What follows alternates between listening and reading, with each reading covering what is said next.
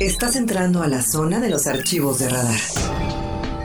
Aquí podrás explorar a profundidad de la mano de los expertos aquellos temas de trascendencia social, política, económica y de entretenimiento. Radar Files.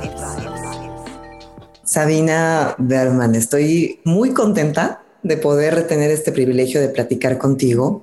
Eh, soy una de las tantas y tantos que seguimos tu trayectoria y tu carrera desde hace muchísimos años y agradecer primeramente, obviamente, a ti por la disponibilidad, por el tiempo, por el espacio, pero también a Grupo Planeta, por supuesto, Adrián Martínez, que hace posible la logística para que esto se lleve a cabo, y al magnífico Hey Festival. Estoy feliz de que puedas estar en esta sexta edición en mi querido Querétaro y que la realidad es que este festival, entre muchas otras cosas, lo que hace es que permite que tengamos esta cercanía con grandes autores a nivel nacional e internacional y creo que eso no tiene, no tiene precio. Ningún otro festival, y obviamente los de literatura o de libro de Guadalajara, pero este en particular hace que la multiplicidad de temas literarios que son infinitos y este, esta cercanía con, con gente como tú no se podría llevar a cabo de otra manera.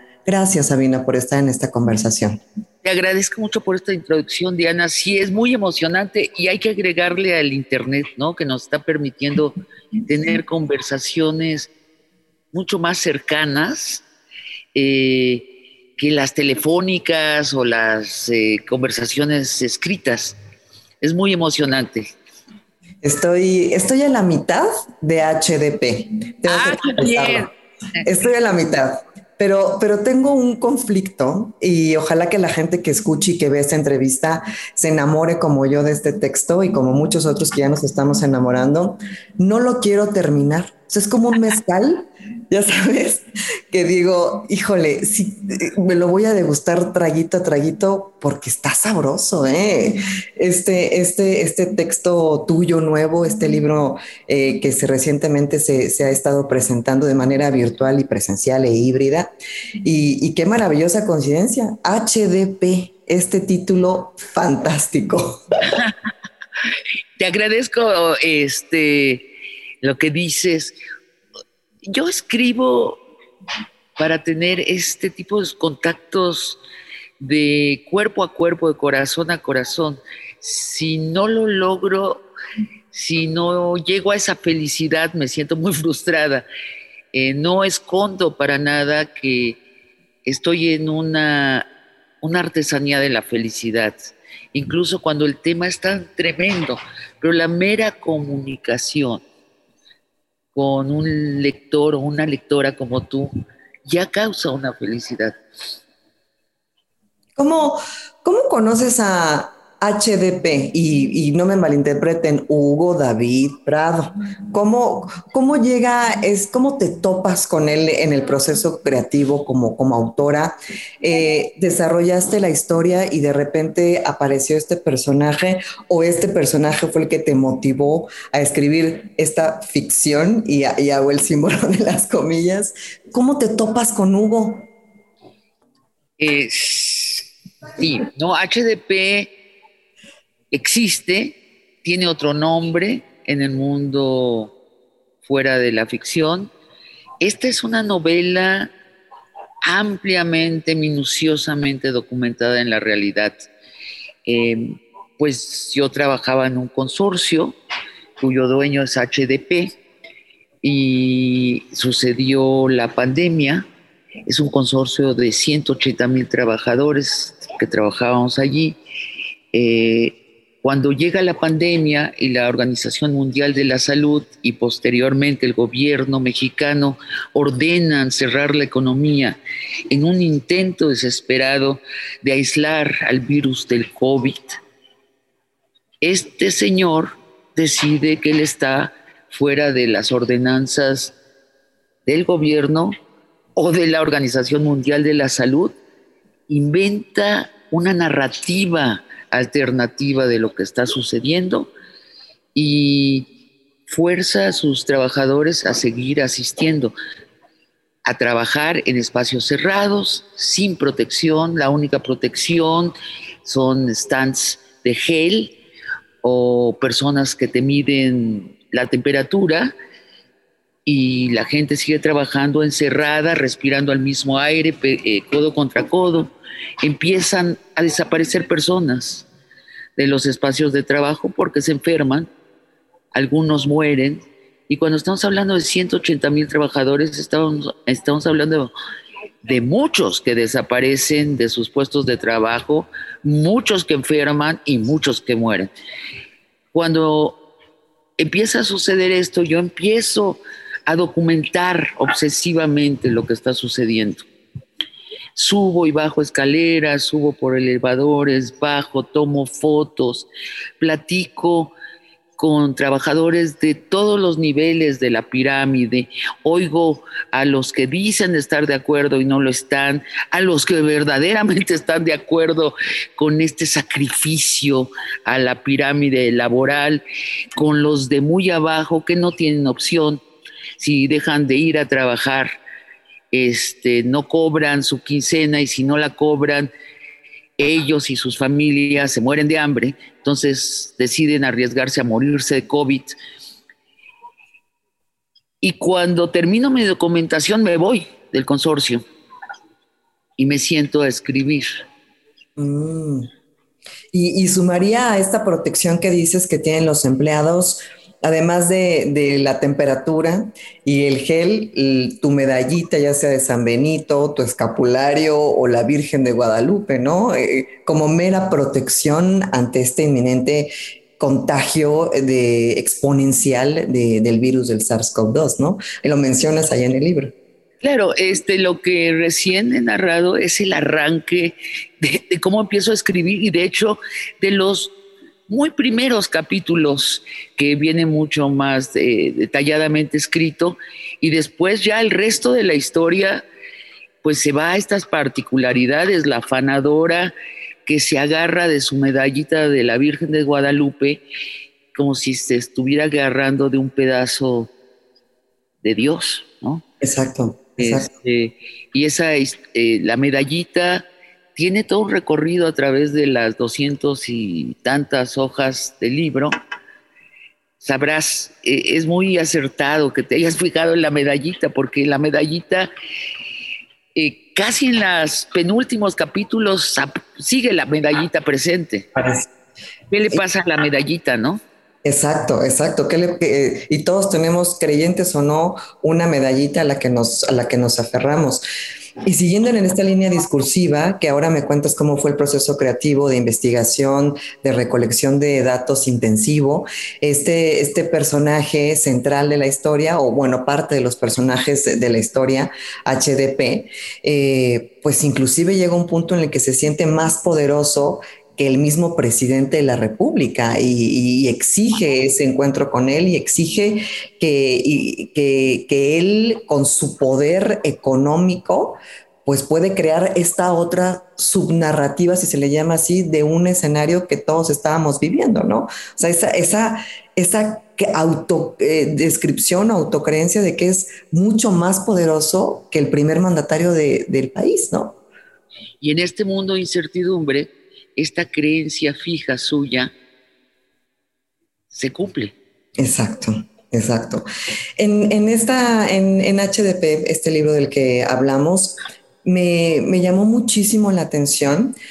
Para aquellos que padecimos COVID y que lo sobrevivimos, muchos otros desgraciadamente no lo, no lo han sobrevivido, eh, que descansen en paz, eh, muchos que tienen enfermedades respiratorias, el, el acto de respirar es un acto eh, de vida o muerte tal cual. Todos los días tomamos consciente o inconsciente esa decisión, ¿no?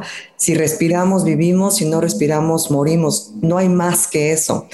Creo que describes magistralmente y escoges las palabras perfectas para definir la ausencia de aire en los pulmones.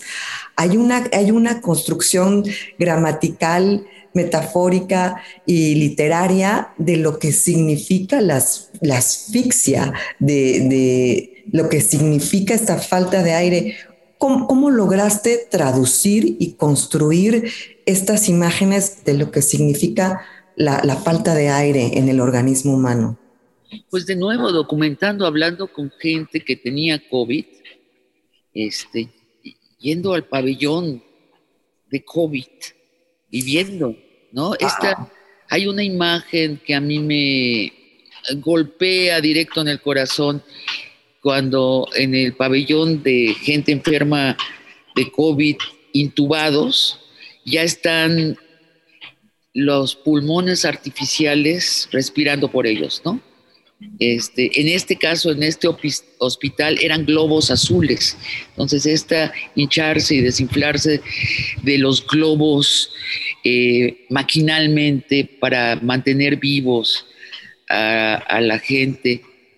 Ahora, una vez que alguien te lo empieza a describir, es muy fácil entenderlo porque, como bien dices, la respiración lo es todo.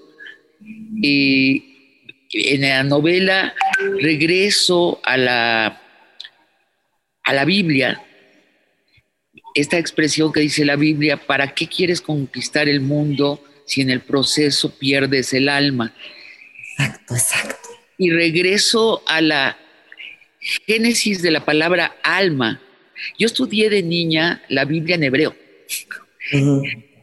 Este, toda mi infancia, diario dedicábamos dos horas a leer la Biblia, a memorizarla.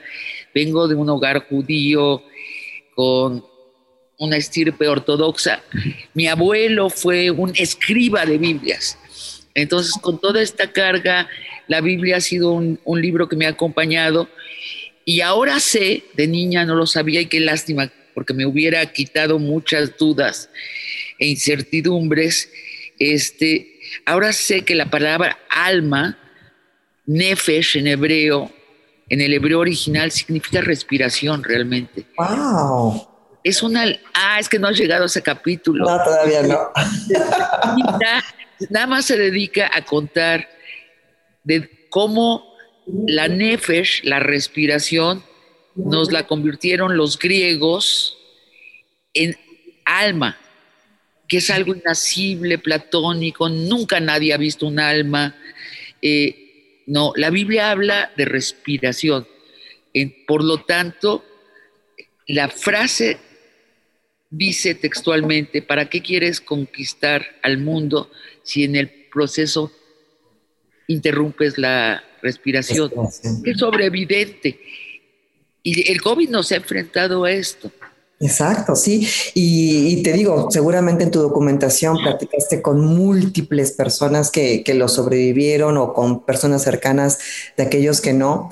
Y esa, esa, esa lucha es como, como si fueras otra vez eh, a punto de, nacer buscando ese aire, ¿no? Buscando esa, esa, esa, esa, cachetada o esa nalgada para esa bocanada de respiración. Y, me gusta cuando, cuando te refieres a la angustia de la asfixia de la epiglotis, o sea, es, una angustia, es un ataque de, pánico, de, es, es, un instante de muerte, o sea, de verdad es, aunque no hayas necesitado oxígeno o hayas estado intubado, el proceso de que el aire no entre, híjole, y cuando lo leí, lo describías, dije, es eso, o sea, le pusieron palabras a, la experiencia, ¿no?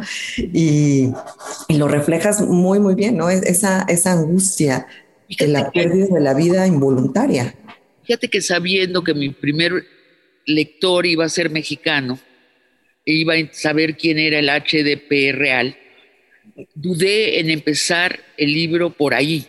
Mm, sí. ¿no? Dije, pues el lector va a querer ver en la primera hoja el HDP Dije, pero es que el tema es nuestra respiración y la urgencia que siente el personaje principal, que es Valeria, de abandonar el mundo humanista que se nos está desmoronando alrededor. Todos los valores humanistas, nadie cree en ellos, por lo tanto, ya no son eficaces. Si ya no creemos la democracia, en la justicia, en este, la verdad, en el arco del progreso de la moral humana, son cosas que ya no creemos, o sea, las sostenemos con nuestra vehemencia, pero no existen, no están allí.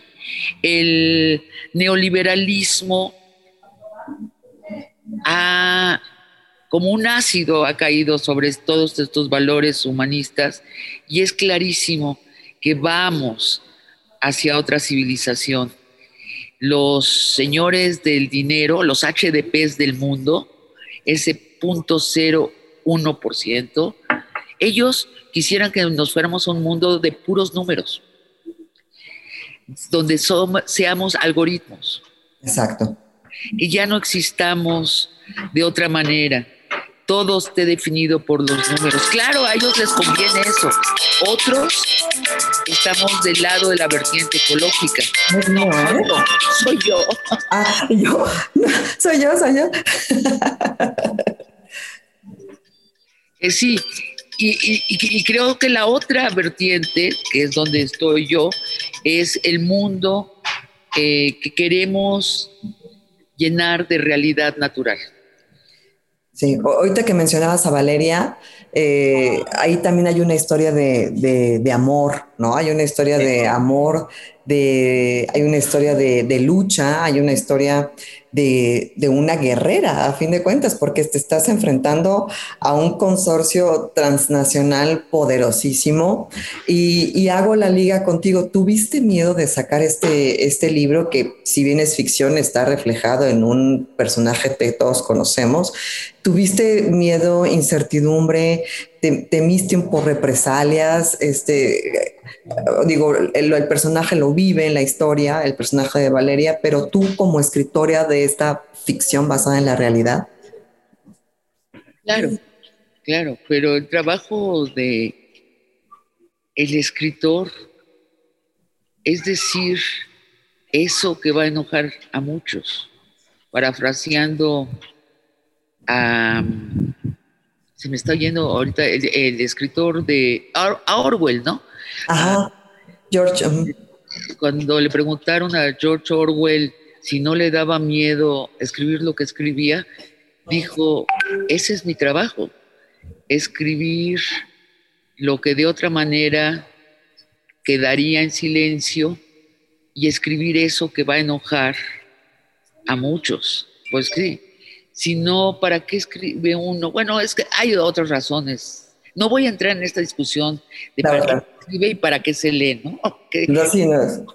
De una discusión nacional al respecto, es para muchas cosas que se escribe y que se lee. En mi caso, sí tiene que ver con escribir lo que no está escrito y que está allí. Hay escritores borgianos que escriben lo que no, no es en mi caso yo estoy del lado del realismo. Yo escribo lo que ahí está flagrantemente y la gente no se atreve a palabrar. En el consorcio hay estas escenas, te habrás fijado, de los intelectuales del consorcio, de las estrellas de televisión, entre ellos periodistas, que se dedican supuestamente a difundir la verdad y están incapacitados para palabrar lo que tienen enfrente de las narices y están reunidos en estas especies de cócteles improvisados al aire libre, eh, tomando café sin mascarillas porque es un insulto al HDP tener mascarilla. Están arriesgando su vida y están hablando de otra cosa, están hablando de Suecia. Sí, sí, sí, sí, recuerdo esa imagen, sí. Y cada que paso por ese pasillo en la historia, ahí están parados como el cóctel de los famosos intelectuales y periodistas hablando de algo distinto de lo que tienen las narices. Algunos porque no lo pueden ver, fíjate. Los más enajenados porque no lo pueden ver y los otros porque están muertos de miedo. El, el miedo al poderoso yo creo que las mujeres tenemos un boleto muy hermoso. Creo que las mujeres nos hacen renunciar al poder de niñas. Algunas se reponen y se reconstruyen para seguir, para competir por poder. Yo no soy de esas. Yo soy de las que dijo Eo, ese es mi boleto, observar esta construcción del poder sin ataduras, porque yo no quiero el poder. Yo quiero contar. Ese es mi métier, mi oficio, mi artesanía, mi arte. Y que dentro de, y que dentro de, del arte como tal, pues hay diferentes eh, disciplinas, digamos, y la, y la literatura, la música, la danza, la escultura, de alguna manera son cronistas de la realidad que se vive, ¿no? Y que tiene que documentan de alguna manera eh, lo que reflejan como, espejo, en este caso en tu libro, en, el género de la literatura, pues documenta a través de una ficción basada en un hecho real una parte importante de la historia de, este país y que se puede identificar con diferentes partes del mundo, pero es eso, es, una, es un acto de documentación eh, necesaria porque tiene que quedar registro de lo que vivimos, ¿no? Antes eran las pinturas rupestres o era en los, en los óleos de los artistas pues hay diferentes formas de documentar y el arte es parte indispensable del, reflejo del vivir humano. Tiene que quedar eh, ahí reflejado para la posteridad. Totalmente de acuerdo. Para eso es en gran medida el arte. Eh, Sabina, tú eres, eh, bueno, obviamente escritora, dramaturga, eh, periodista, conductora, em, comunicadora, una mujer de lucha, de guerra, transparente, honesta, y que de alguna manera también nos motivas a muchas de nosotras, y ahora voy a hablar solamente de, las mujeres, a, a, ya no, pues no quedarnos calladas, a, no normalizar cosas que no tienen por qué estar normalizadas. En el mundo de, los medios de comunicación al cual tú también perteneces, con diferentes contenidos que has hecho a lo largo de tu trayectoria, eh, sabemos que es un mundo muy complejo, para, para, la mujer y creo que lo, lo que has hecho narrando situaciones eh, incómodas que muchas de nosotras nos hemos visto reflejadas, has, has puesto eh, con fuerza, con valor en, en, una, en una vitrina, has dicho, oigan, esto está sucediendo, cosa que no, se, que no se decía antes y eso, por eso muchas de nosotras tenemos que estar agradecidas porque de alguna manera perdemos el miedo a levantar, a levantar la voz. Eh, por favor síguelo haciendo. O sea, yo, sé que es un riesgo. Y, por favor síguelo haciendo. ¿Cómo, cómo has, has, visto si, si esto realmente ha tenido una repercusión positiva? ¿Estamos todavía acabando eh, el camino? ¿Estamos quitando las piedras de, de, de, ese, de ese surco para poder que otros puedan caminar por ahí? ¿Cómo va este proceso de, de ya no callarse, de ya no quedar en el silencio en México, en lo que tú observas como esta cronista que eres de la realidad en la que estamos? En cuanto describes una realidad, se vuelve opcional. Mm. Puedes ir a otra. Eh, el feminismo ha descrito algo que existió durante milenios y lo fue apalabrando. Eh, pongo, por ejemplo, cuando yo tenía 20 años, la palabra acoso estaba bien guardada en el diccionario y no la usábamos para nada. Ahora ya tiene un significado que es este la hostigamiento de, y el acoso sexual es de teóricamente puede ser de una mujer a un hombre, pero seamos sensatas, ¿no? O sea, seamos realistas y no juguemos esto de la medianía. Un hombre acosando a una mujer, incluso ya es una ley, ya hay una ley que lo penaliza. O sea, el tramo es muy grande entre el silencio el, silencio ante estos hechos que eran diarios para las mujeres, pero se suponía que era parte de la biología.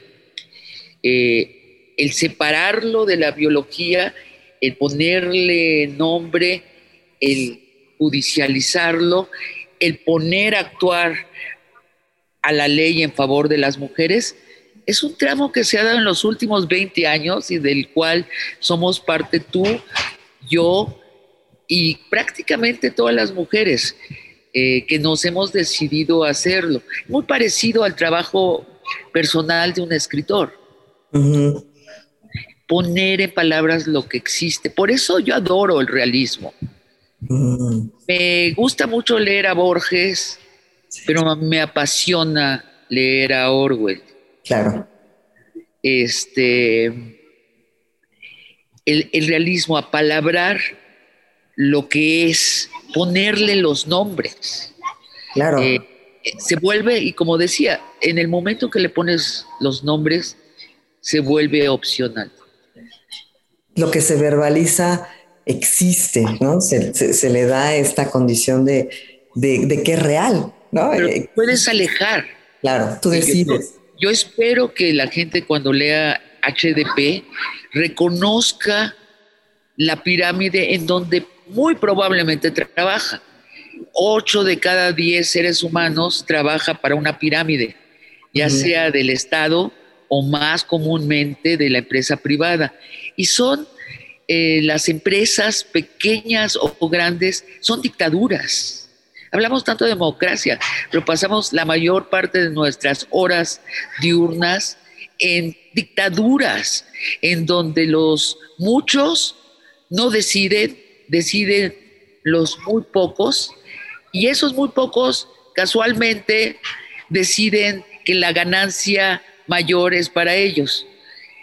Entonces los de abajo ganan muy poquito, los de hasta abajo ganan suficiente apenas para despertarse al día siguiente y volver a ir a trabajar como esclavos. Los de en medio ya pueden comprarse un coche, una casita.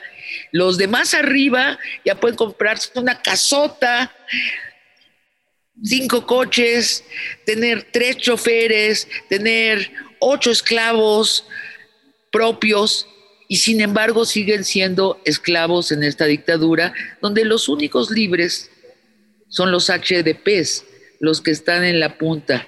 Los HDPs en algunas empresas son consejos, está un poquito, pero es que para los de abajo da exactamente igual.